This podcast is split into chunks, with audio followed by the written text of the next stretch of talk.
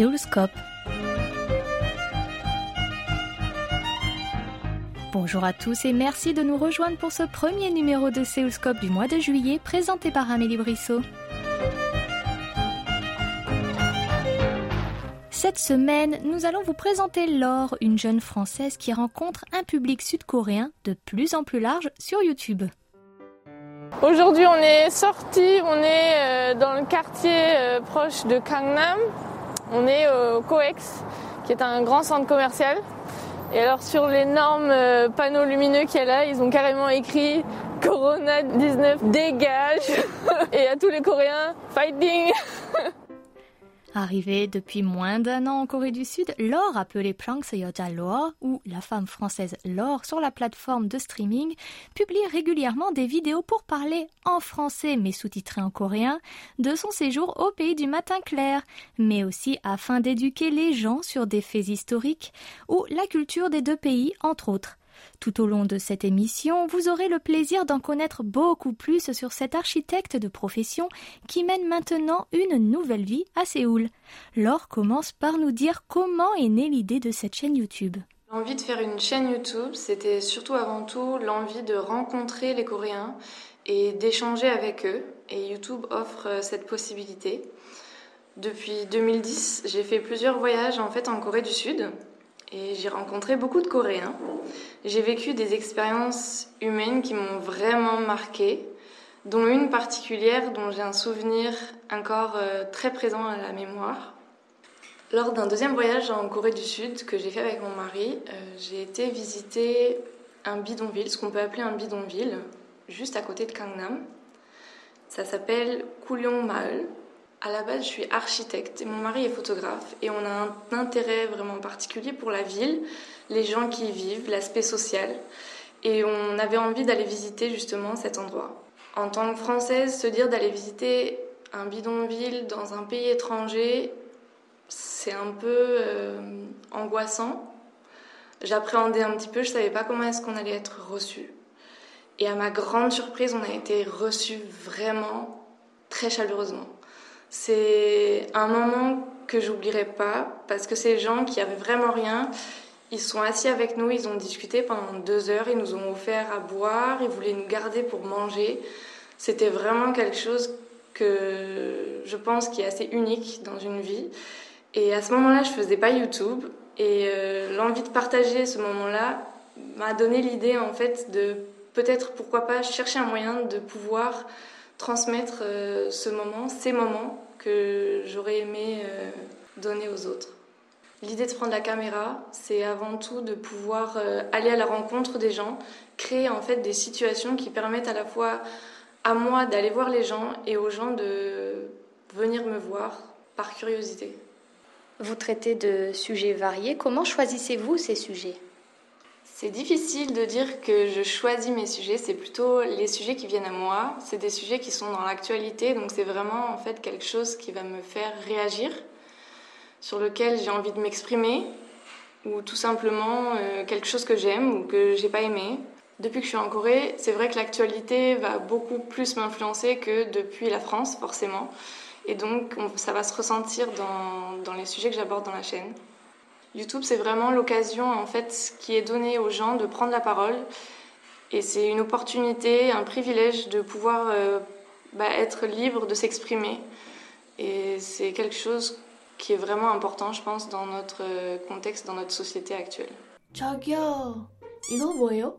네, 고추장에 이렇게 붙였어. 먹는 거야. 맛있어요. 맛있어? Oh. Du coup, j'ai décidé d'en acheter et de les cuisiner. Par contre, euh, lequel choisir euh, Piqué, piqué, collé, gramme, bourré, bourré, ratatam, amstram, gramme. Toi Mais attention J'ai quand même cherché qu'est-ce que c'était que je mangeais. Définition de l'armoise. Here's the definition of armoise. N'avez-vous pas peur parfois des réactions quand vous donnez votre avis sur euh, des faits historiques, comme par exemple quand vous parlez du Japon?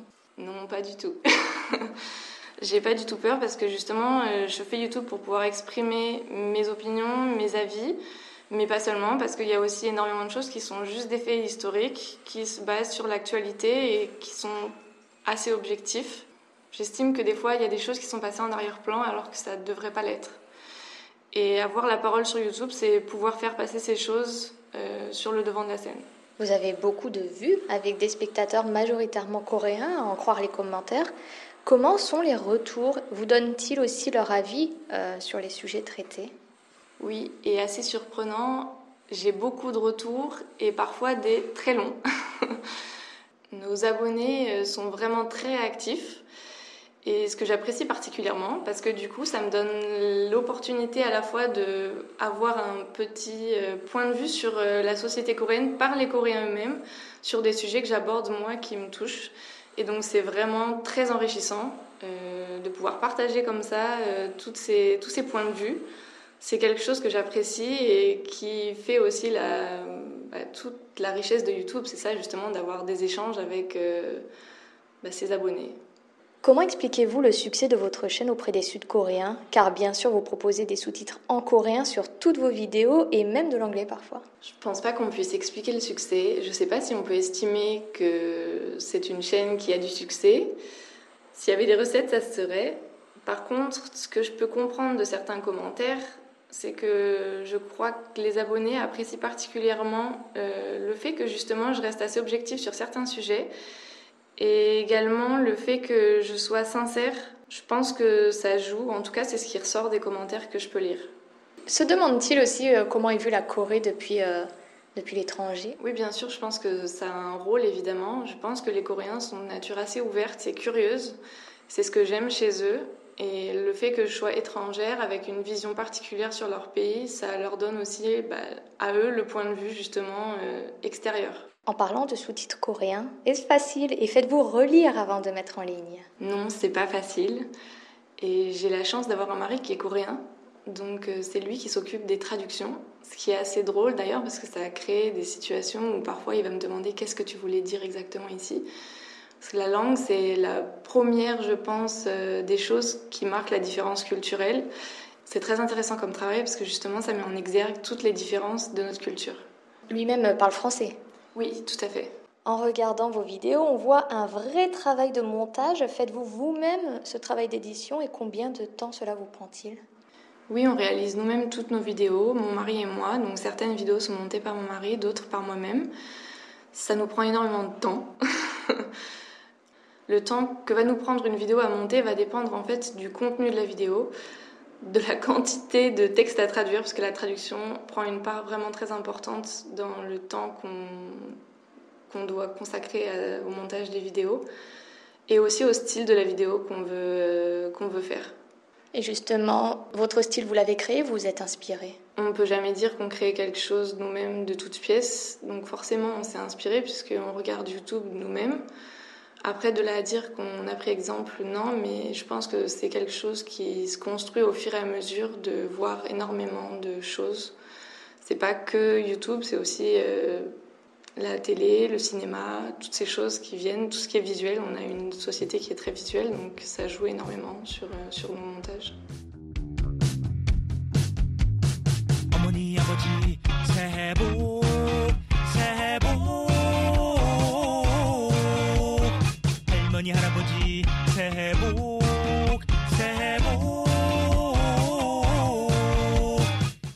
Vous écoutez Seoulscope sur KBS World Radio et notre invité de ce vendredi 3 juillet est Laure, mieux connue comme Frank Soyoja Laure ou la femme française Laure sur YouTube.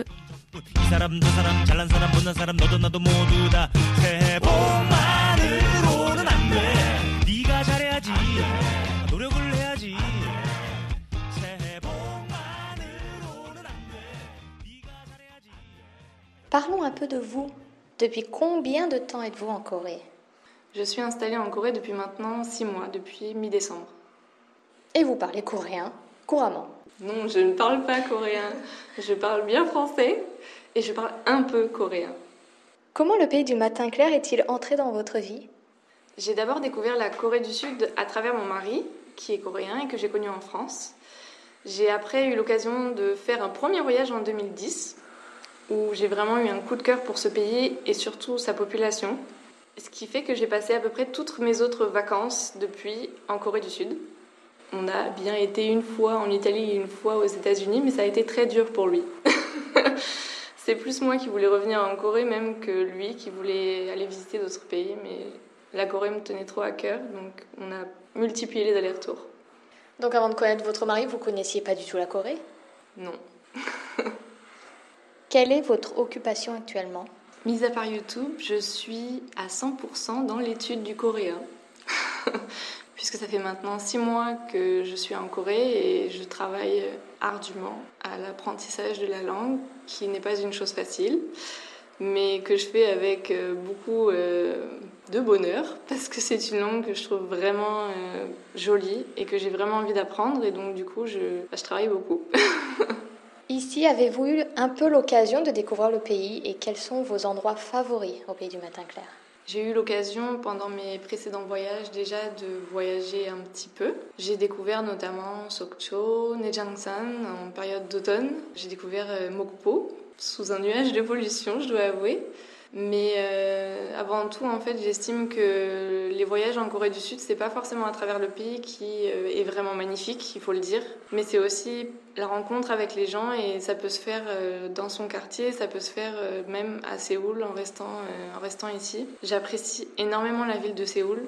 Et je trouve que c'est une ville qui est vraiment très riche, avec des quartiers très différents et des ambiances très différentes. Et pour moi, le voyage, c'est aussi, voilà, de, par exemple, euh, fêter la nouvelle année avec les Coréens. C'était vraiment une expérience touchante pour moi. Donc le voyage, c'est aussi euh, pas juste voir le pays, mais voir les gens et ceux à côté de chez eux, pourquoi pas.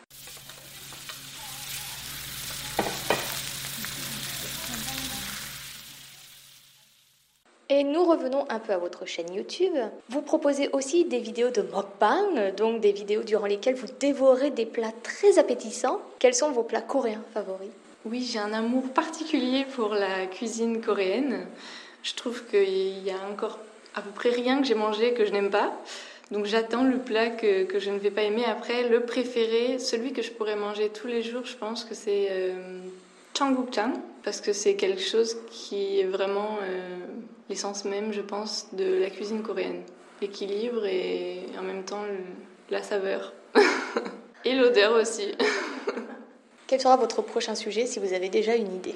J'ai pas de sujet, j'ai pas de liste de sujets, donc c'est vraiment euh, au jour le jour de ce qui va arriver, sur lequel je vais tomber, ou je vais avoir envie de réagir, ou tout simplement quelque chose que je vais avoir envie de faire. Après, en ce moment, on a pas mal de gens qui nous demandent d'apprendre le français, parce que comme je réalise ma chaîne en français uniquement, eh bien plusieurs personnes se sont mises à s'intéresser au français et aimeraient en apprendre un peu plus, donc pourquoi pas Mais d'ailleurs, vous rencontrez quand même un public français sur cette chaîne?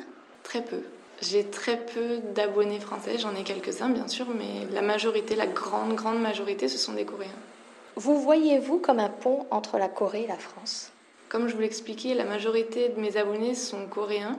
Donc je ne peux pas encore qualifier que je suis un pont entre la France et la Corée. Par contre, c'est évident que j'aimerais rapprocher nos cultures, les faire connaître d'un côté et de l'autre. Un des futurs projets, justement, ça serait d'aller à la rencontre des Français pour leur faire découvrir eh la Corée du Sud qui, moi, m'a complètement séduite. Et si vous deviez conseiller une vidéo en particulier sur votre chaîne, vous conseilleriez laquelle? Si je vais recommander une vidéo, bah, j'en recommanderais deux. La première, ça serait pour ceux qui veulent plus se divertir tout en découvrant un petit peu la culture de la Corée. J'ai fait une vidéo où je parle justement de ce qui m'a un peu euh, marqué en Corée du Sud, à savoir la vente des petites plantes sur le marché en Corée qui a une note un petit peu humoristique, mais avec euh, bah, un vrai euh, fond culturel.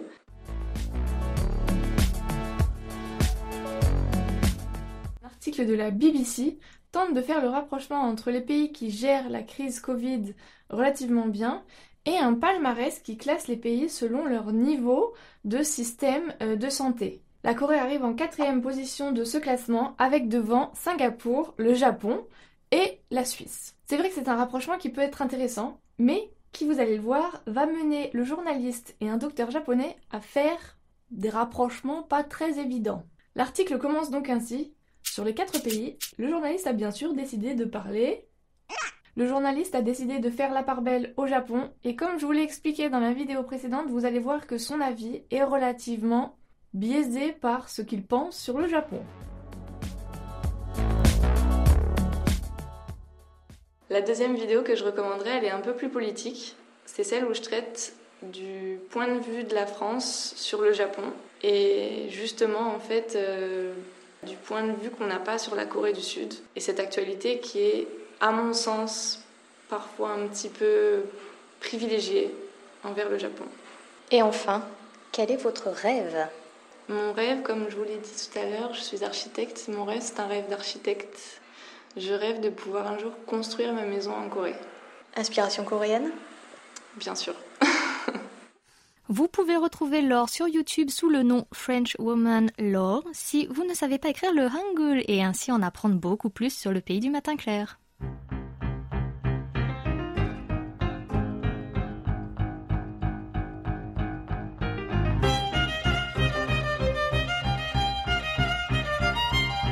Nous arrivons au terme de cette émission. Merci de votre attention et rendez-vous vendredi prochain pour un nouveau numéro de Séoulscope.